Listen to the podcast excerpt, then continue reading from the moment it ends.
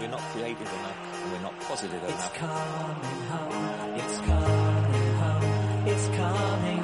Football's coming home. We'll go on getting back as I'm getting back as I'm getting back as I'm getting back. It's coming. Football's coming home. El balón es nuestro.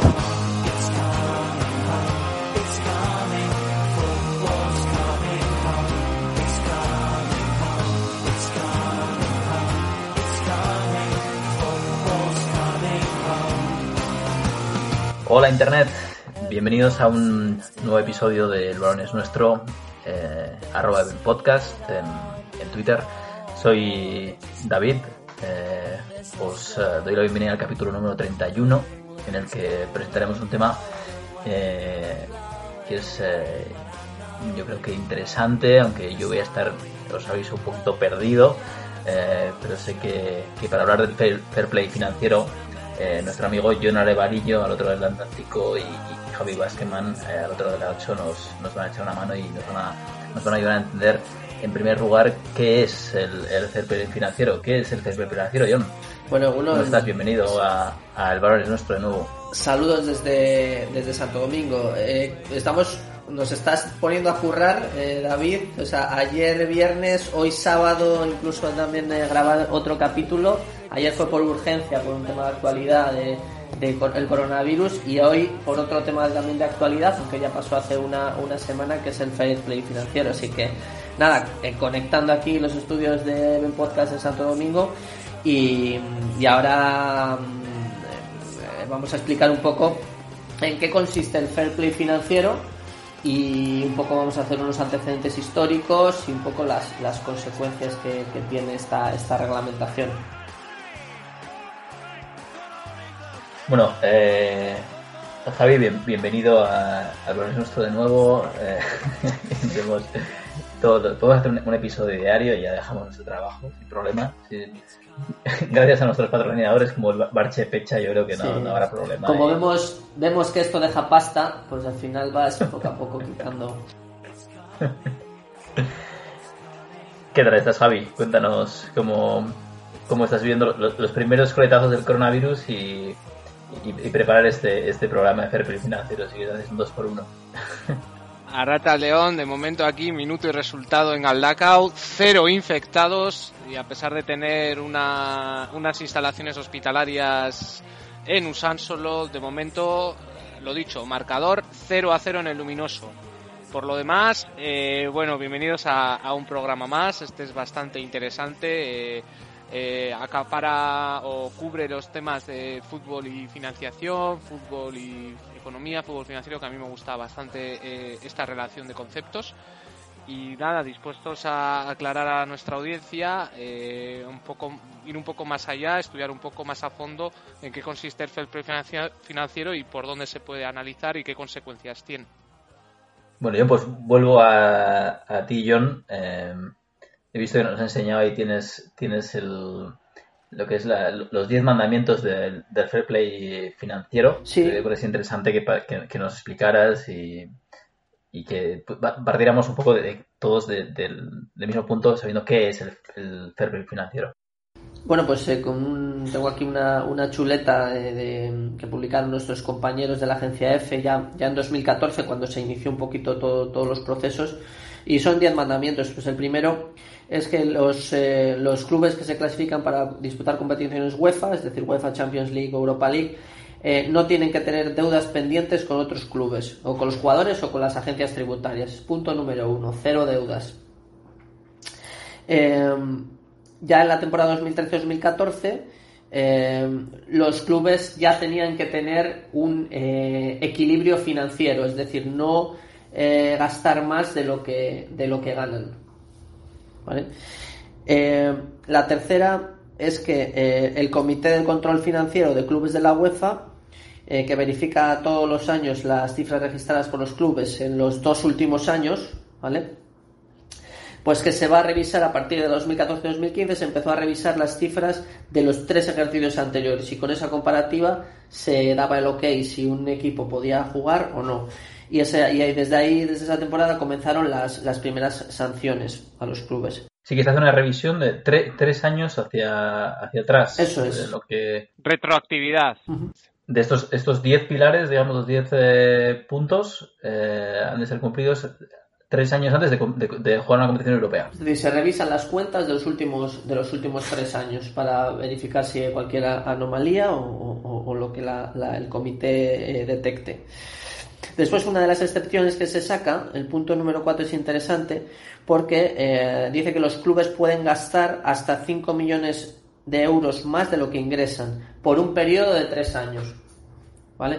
Esto es como una, una medida también hasta que, hasta que se regule. Es decir, antes la, la- la UEFA tenía un, un problema de que, claro, eh, al final eh, eh, había muchos clubes con mucha deuda, sobre todo ese tema, esa cultura de tener deudas con las entidades tributarias, ¿no? Eso era algo que en España, hasta, de verdad, la- hasta la llegada de Javier Tebas, eh, se tenían muchísimas deudas, incluso... pues, Mascota del programa. eso es, eh, pero hay, hay cosas que hay que decir que Tebas ha, ha tratado de, de hacer bien y, y creo que eso lo ha podido gestionar. Entonces, una vez que tienes un desmadre financiero, pues entonces la UEFA dice vamos a vamos a ordenar un poco, ¿no?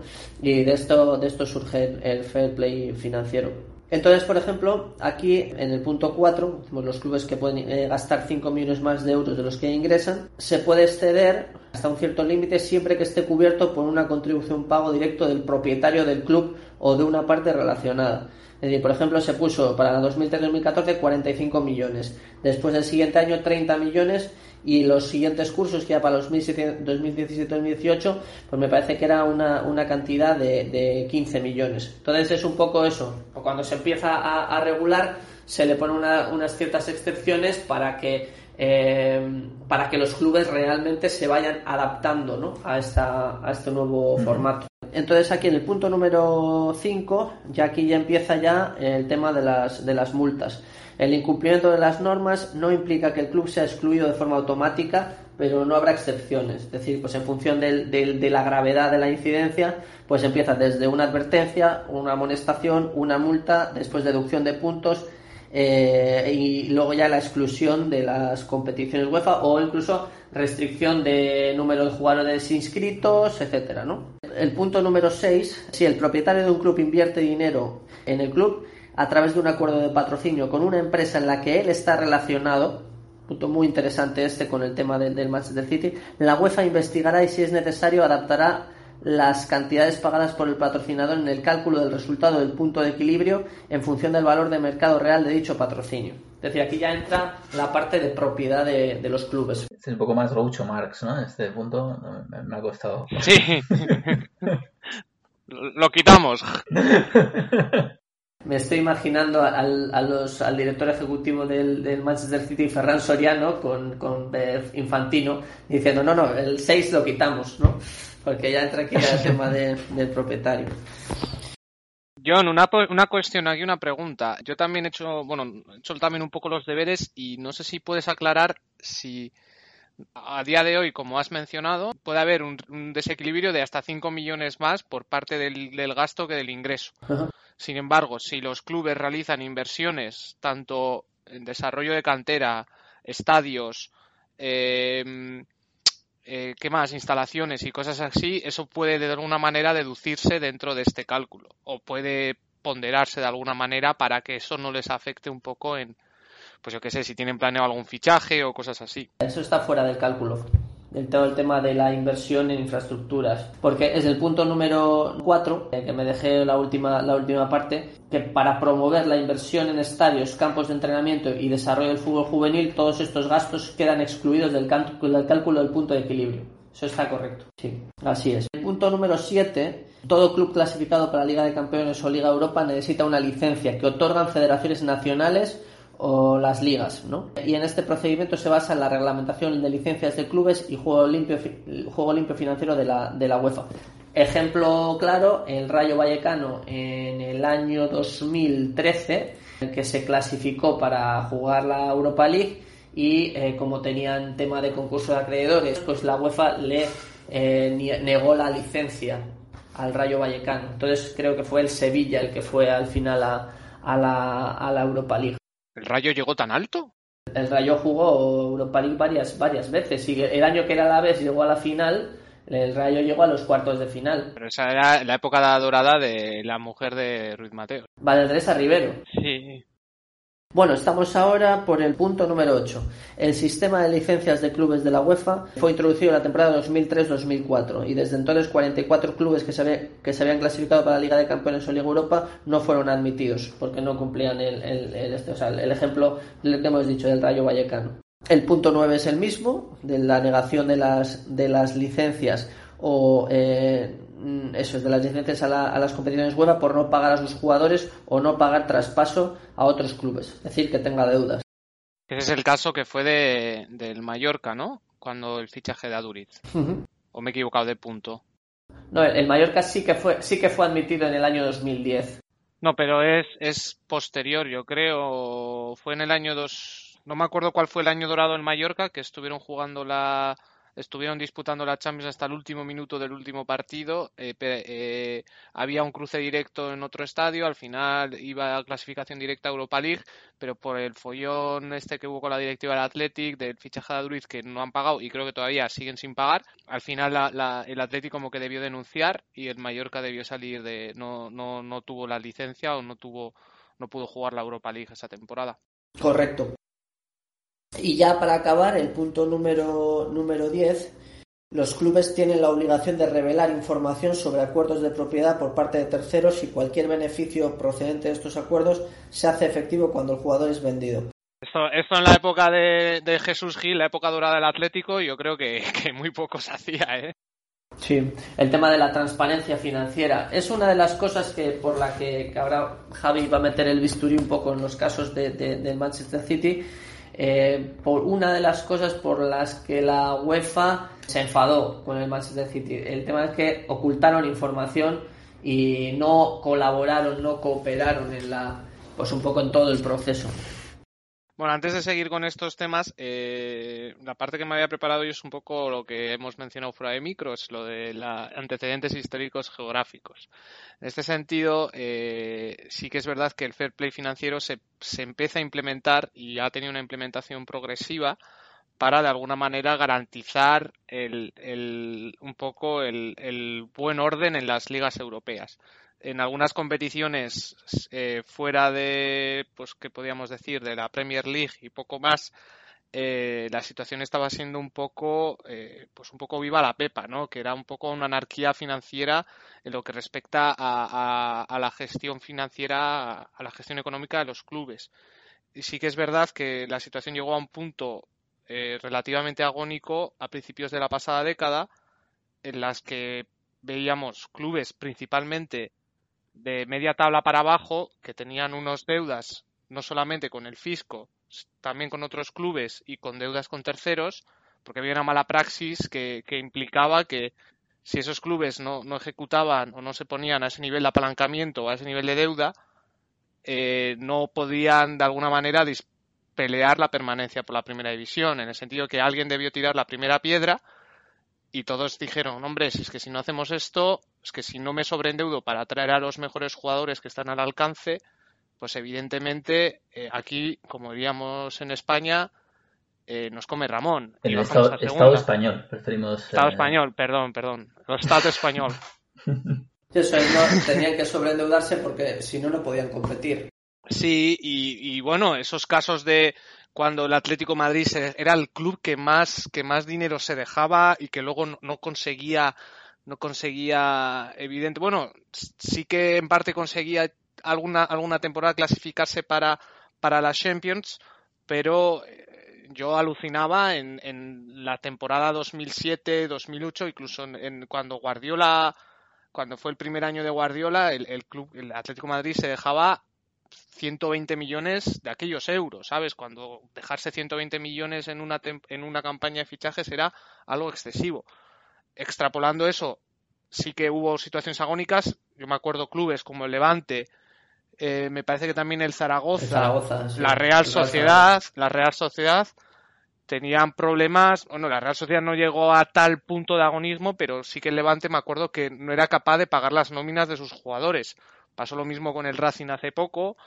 Entonces, para eso, para poner coto a eso de alguna manera, se empezó a implementar el fair play financiero para fo- fomentar una buena praxis entre los clubes de fútbol y, que las ligas sean financieramente más, más saludables y que, bueno, pues que se garantice la competitividad y que nadie pueda hacer trampas financieras de ningún tipo.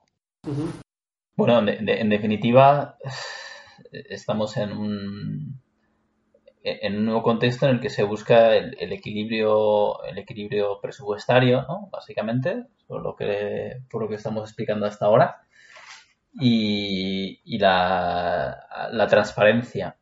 Pero hasta el momento no, no he visto, mm, por lo menos nos ha mencionado, eh, el, el uso de, de dinero público o el uso de dinero de otros países o, o la entrada de grandes fortunas eh, al mundo del fútbol. Si esto, si existen limitaciones de alguna manera, si están también dentro de este fair play o si un, ah, pues bueno, un- una, una de, la- de las fortunas de, de, por lo general suelen ser de, bueno, de Oriente, ya sean rusos o, o, bueno, de- árabes, digamos, de- de- del Oriente Medio.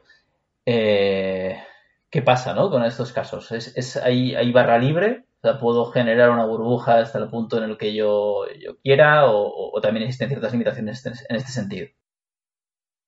Bueno, el fair play financiero regula tanto por el lado del gasto como por el lado de- del ingreso. Y esto es lo que ha sucedido un poco con el, con el Manchester City, ¿no? Lo que ha mencionado John antes.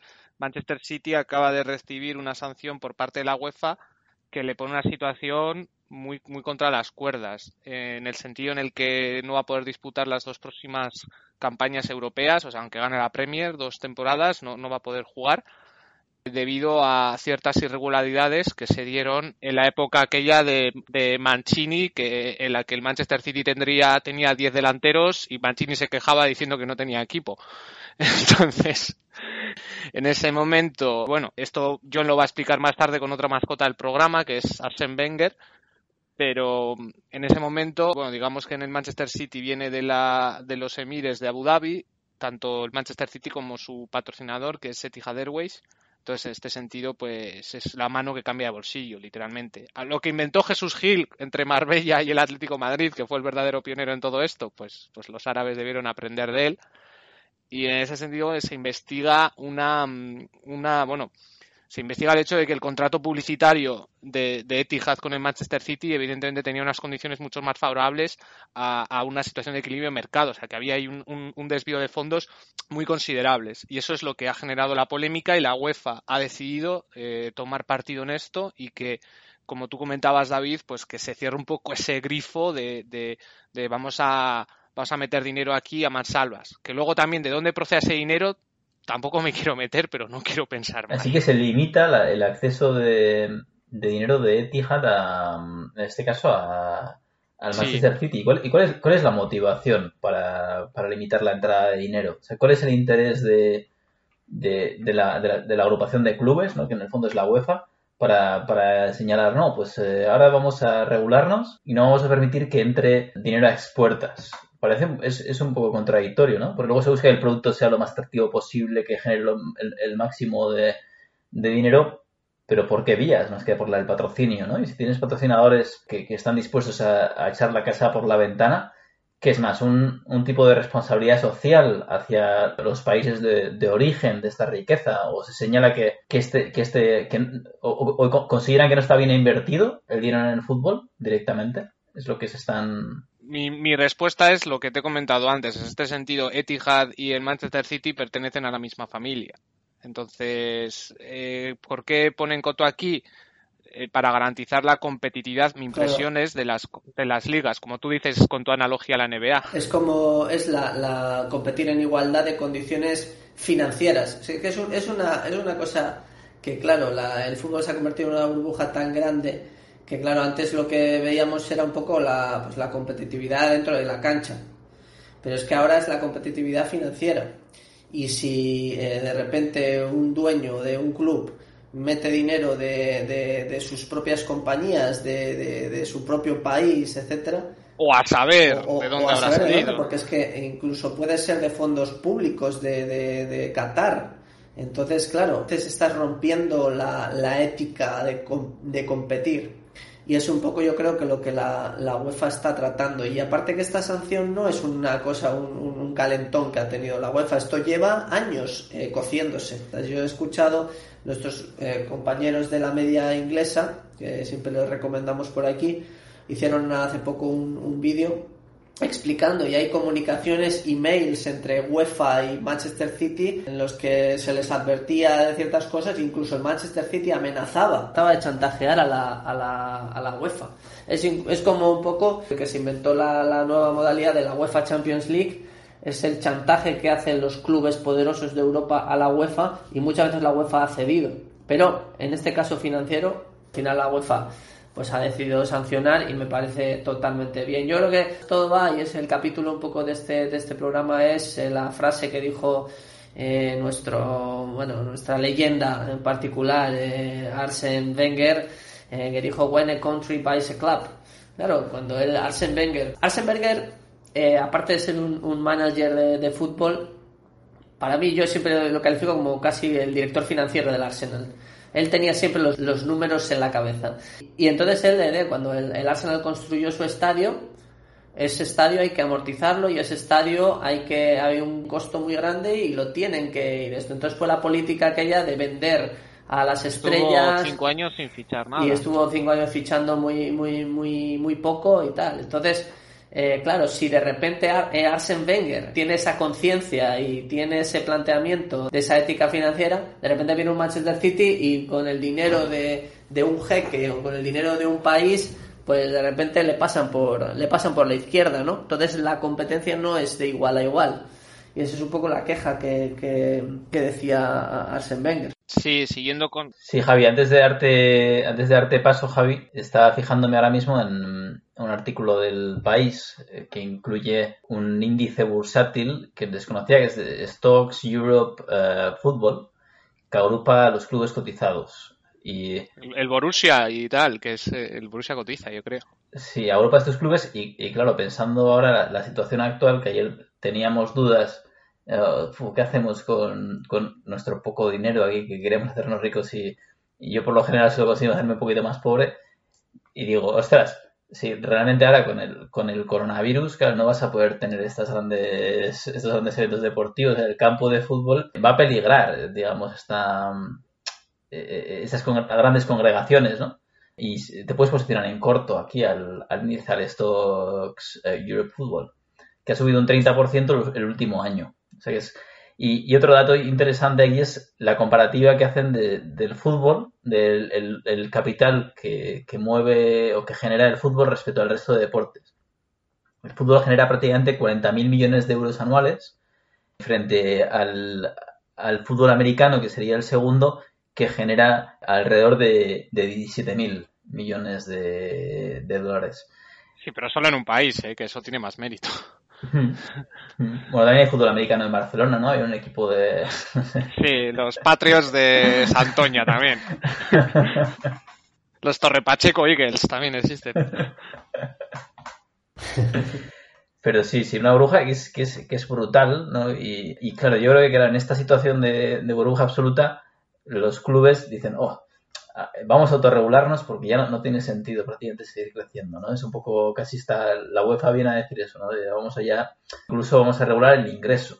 Que ya, pues, eh, si le dices es un equipo de balonmano, dirías, madre mía, pues si no tenemos aquí, tenemos eh, eh, embutidos campo frío y, y- Chorizos Palacios.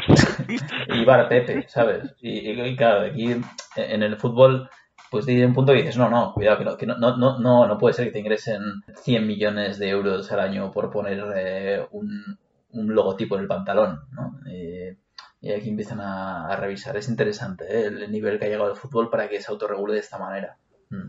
Sí, no es que te pongan 100 millones en un pantalón, sino que te pongan 100 millones en un pantalón mientras que a los demás les ponen 10. Y bueno, cerrando el, el tema de When a Country Buys a Club, eh, algo que ya denunciamos en este programa, el, escandaloso y vergonzoso caso del PSG, cuando eh, fue el fichaje de, Neymar. El PSG, precisamente por, este, por esta regulación del fair play financiero, no podía cometer esa operación con, con su propio presupuesto. ¿Qué pasa? ¿Quién controla al PSG? La familia Altani. ¿Quién controla el Málaga también? El primo de la familia Altani también. ¿Y quiénes eh, los, los, los emires de, o jeques de Qatar? La familia Altani. ¿Dónde se juega el Mundial? En Qatar. ¿Qué hicieron? Fácil. Le- eh, nombraron a Neymar eh, eh, embajador honorífico de la competición. Toma, primera paga, 220 millones de euros. Va Neymar, paga la cláusula y se va al, al PSG. Así de fácil. Y esa es otra de, otra de las denuncias que se han hecho. Y es algo absolutamente Sí. escandaloso, vamos. O sea, esto ya es un país que paga un, un- un- El Paris Saint Germain caerá en algún, en algún momento. Yo creo que es el siguiente, porque aparte de ese año, pues aquí ya entra la ingeniería financiera, lo que hablábamos antes. El mismo año que el Manchester City fichó a Neymar, fichó a Mbappé también. Y lo que hicieron con Mbappé fue una cesión con opción de compra el siguiente año de 198 millones de euros. Es decir, ese año consiguieron una cesión y el año siguiente 198 para no entrar en el, en el fair play financiero, que es- es algo que debería ser ilegal, porque O sea, era una cesión con opción de compra. claro, como, con pues, una opción de compra obligatoria el año siguiente, pero claro, en ese año parecía solamente como una cesión, por lo tanto no hay no hay gasto, no hay costo. Va, yo en eso has hecho en el Football Manager, seguro, tú también. No, no, de, de verdad, eso lo eso- Esto es como un, como un alquiler con opción a compra en la concha Sí, y, seguir siendo y seguir participando en las bolsas de producción oficial, ¿no? a- a- que te toca la casa y el año siguiente te compras el piso en la concha. Así mismo. Entonces, claro, es algo, es algo realmente, realmente lamentable que pasen, que pasen esas cosas. Es como lo que comentábamos antes de la ingeniería financiera. Cuando un club, el Barcelona va a fichar a Griezmann, el Barcelona que, que pues económicamente, pues yo creo que no anda, no anda tan, tan bien, tan sobrado, y entonces van a pagar 120 millones. Entonces, ¿cuál es la operación? Le piden a un préstamo, a un banco, de 120 millones. Esos 120 millones eh, se los pasan a Griezmann para que deposite la cláusula y entonces se convierte en jugador del Barcelona. Pero luego contablemente, eh, de repente, claro, ese verano el Barcelona ficha a Griezmann por 120 millones y ficha a otro tío por 40 y otro tío por 60 y de repente un gasto de casi 300 millones. Digo, ¿cómo puede ser esto y cómo lo puede ser real? Pues bueno, pues el tema de la contabilización, amortización de un fichaje de, de, de 200, de 200 Bengo. millones. Este año vamos a contabilizar 40 porque lo amortizamos a 5 años, según el contrato del jugador o lo que sea. Y entonces, de repente, claro, el Barça un gasto de, de 100 millones, cuando realmente ha sido 300. Y dices, wow, es algo... ¿Y qué te limita el gasto? ¿Qué te limita? Yo soy la Real Sociedad y puedo inflar mi presupuesto de un año para otro si, si tengo un patrocinio potente o no sé. O sea, ¿qué, qué es, límite? ¿Dónde está mi límite? O sea, ¿dónde En los, mi- en los ingresos, en los ingresos, claro, tú ingresas 800, tú no puedes gastar más de 800. Entonces, si tú de repente estás gastando 700, pero te gastas 300 millones en fichajes, tú tienes que declarar 100 o tienes que, que tener menos de- o 100 o menos de 100. Entonces, lo que te lo marca al final es el ingreso. Ya, ya, ya, ya. Interesante. Ing- Ingreso, por ejemplo, de Champions, que el Atleti no tendrá el año que viene, por ejemplo, ¿no? Que El Atleti no lo va a tener el año que viene y probablemente tampoco el siguiente, pero volveremos. Gracias, gracias David por, por hacía tiempo que no nos recordabas un poquito. 30 millones suele ser más o menos lo que puede ingresar un club por estar en fase de grupos solamente. 30 es 30. Bueno, entre, entre primas, es que te dan primas hasta por perder partidos. Yo hago una estimación más o menos, además lo vi en el caso de la Real Sociedad cuando jugó la última campaña, o sea, entre 30 millones, entre taquillas, patrocinios, primas y, bueno, y derecho y Y publicidad. sobrinos. Sí, También. sí, sí. Madre mía. No, pues con estos 30, ahí de la Real tendría para, Pagas a, para a Isaac. algunos, algunos pesos pesados, ¿eh? Sí, Sí, a Isaac es- sobre todo. Bueno, y- Isa- Isaac está cedido o está traspasado, porque no, no lo sé. Yo creo que está. es, es, es en propiedad, es, es en Propiedad. propiedad. Sí, sí. Bueno, pues entonces fichar a Odegaard. Permanentemente. No, no, no. No deja, el Madrid, el Madrid no deja. El Madrid no deja. Mira, Mm. otro de los clubes que ha sido sancionado sin poder jugar eh, Europa ha sido el Milan, que el año pasado también debió incumplir por la entrada de los chinos que compraron a, a la parte la, la parte accionarial de, de De Silvio. nuestro amigo Silvio Aquí Berlusconi. aprovechamos, le mandamos un saludo afectuoso. Un Un cordial saludo. Sí, sí, y un abrazo. Y bueno, pues por otras irregularidades financieras, que ahora mismo no lo tengo delante, eh, sí que estuvo sancionado sin poder jugar la, Europa League.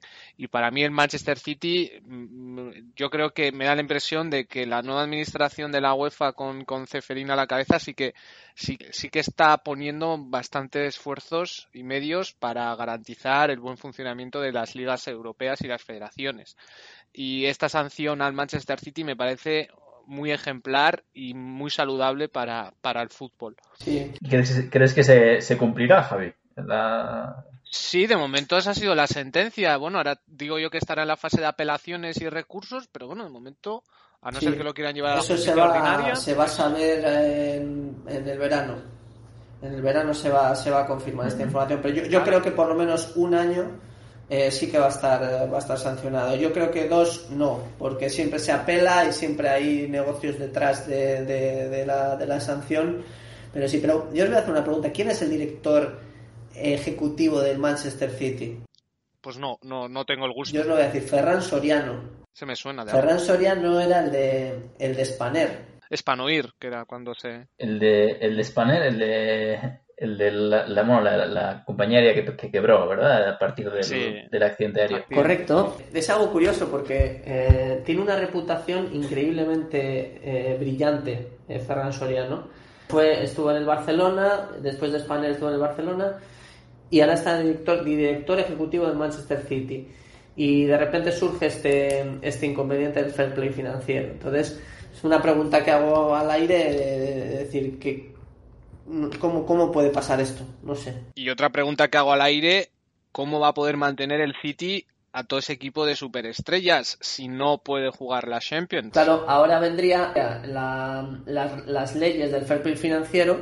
Entonces, si el Manchester City, por ejemplo, ingresa 800 participando en la Champions y de repente los ingresos van a caer hasta 500, tendría que reducir su gasto por a menos de 500. Es decir, que tendría que vender jugadores. Y entonces, Black Friday. eso es. Y entonces, eh, sería algo interesante también y algo lógico y algo que me, parecía, me parecería justo. Yo sabía que Chiqui Begiristain es el director de fútbol. Sí. Mm, Que poco tendrá que hacer más que vender, por lo que comentamos, del Manchester City. Sí, verano de, de- de ventas. Me- me- me- nos imaginamos, sí. Sí, sí. Interesante, ¿eh? Yo tengo un apunte porque lo que decíamos antes también, cambiando un poco de, de- de tercio, para los equipos pequeños, cómo afecta también un poco las normativas del fair play financiero y con esto está el famoso límite salarial que, que puso Tebas y que afecta a muchos clubes de segunda división. Michu, Nice to meet you. que ahora es director deportivo del Oviedo, y su hermano, el hermano de Michu, está entrenando a Álvaro Caldo, por cierto, creo que se llama Samuel, explicó claramente cuál era el, problema de- de- del límite salarial. Y lo explicó con un, con un futbolista que se llamaba Álvaro Medrán, que, que estuvo, no sé en qué equipo está ahora, pero estaba en el Valencia. Entonces Álvaro Medrán cobraba 2 millones de euros. Entonces, eh, si el Oviedo fichaba a Álvaro Medrán, de repente le ponía un sueldo de, de 300.000 euros, que era lo que el Oviedo podía pagar. Pero claro, la liga no se lo cree eh, y entonces computaban el 50% del sueldo, es decir, lo computaban como un millón, en vez de que el sueldo real fuera 200.000. Eso era para evitar lo que estaba pasando en muchos clubes de, de- segunda y de, de fútbol base, que daban, eh, por ejemplo, un sueldo de 300.000 euros a un futbolista oficiales y luego por detrás le pagaban otro tanto en B. Se hacía Jesús Gil también con, Claro. con los jugadores de aquel del, del Atlético Madrid de Hasselbaink y compañía. Eso es, y por ejemplo, bueno, pues el, el- a mí me, me han contado, no sé hasta qué punto hasta qué punto será cierto o no, pero que el, difunto José Antonio Reyes, que estaba en el Extremadura, pues que tenía un, claro, dices, ¿cómo puede ser que Reyes, con la carrera que ha tenido, que ha estado en, en- eh, jugando los mejores equipos de, Europa, ha estado en, China también, me parece que estuvo, y de repente juega en segunda división? Pues claro, tenía un contrato y puede ser que pues por por, eh, por detrás le estuvieran pagando pagando más, eh, más eh, salario. Luego no sé, mm, lanzo esta pregunta al aire por si alguien de la audiencia también quiere escribirnos a, a nuestro Twitter. Si, por ejemplo, una trampa que pueden hacer los clubes aquí es jugar con el margen de, de los derechos publicitarios.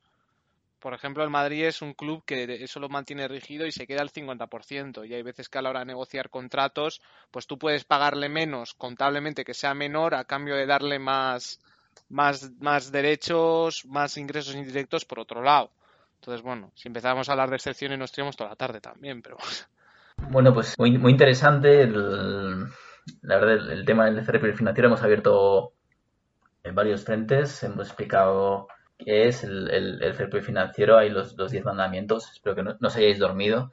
Eh, yo, yo lo he explicado muy bien eh, qué, qué es. Y luego hemos, hemos entrado a por qué, eh, por qué existe este, este y nos hemos fijado en, en, los dos puntos que, que son los fundamentales, que es el, equilibrio del gasto y, los ingresos.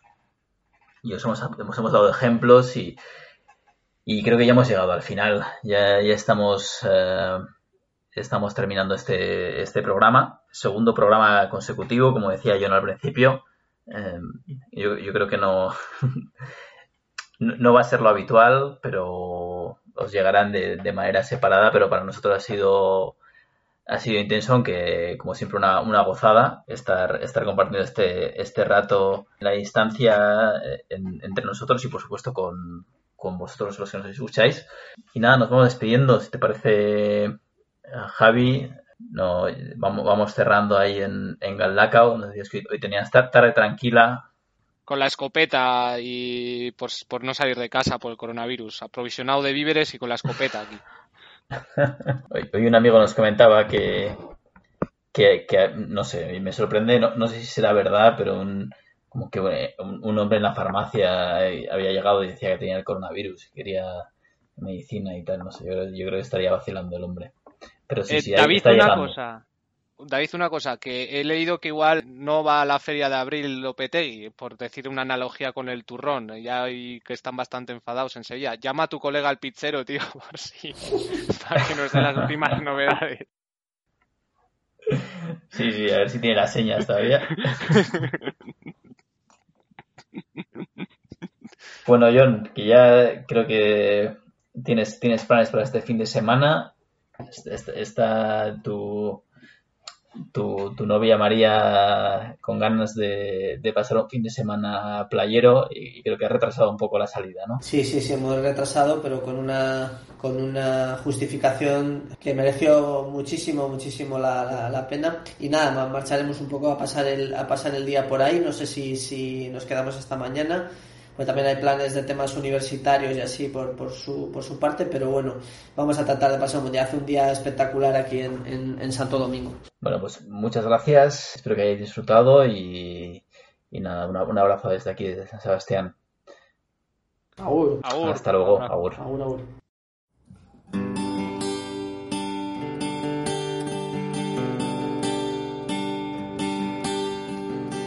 Agazapado pero como un alacrán bajo las piedras escondido.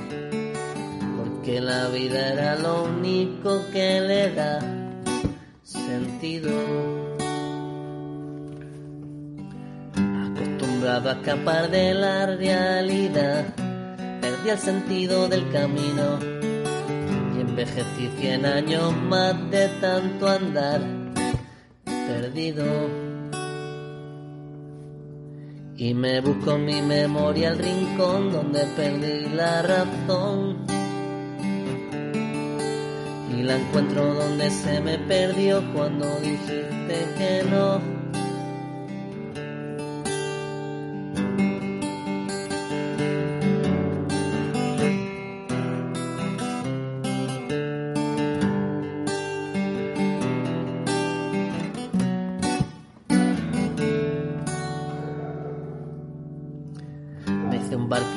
Papel para irte a ver. Se hundió por culpa del rocío. No me preguntes cómo vamos a cruzar el río. Y rebusco mi memoria el rincón donde perdí la razón. y la encuentro donde se me perdió cuando dijiste que no. Sin ser, me vuelvo duro como una roca. Si no puedo acercarme de oír los versos que me dicta esa boca. Y ahora que ya no hay nada ni dar, la parte de dar que a mí me toca por eso no he dejado de andar. Buscando mi destino, viviendo en diferido, sin ser ni oír ni dar. Ya cobro revertido, quisiera hablar contigo y así, sin tonizar. buscando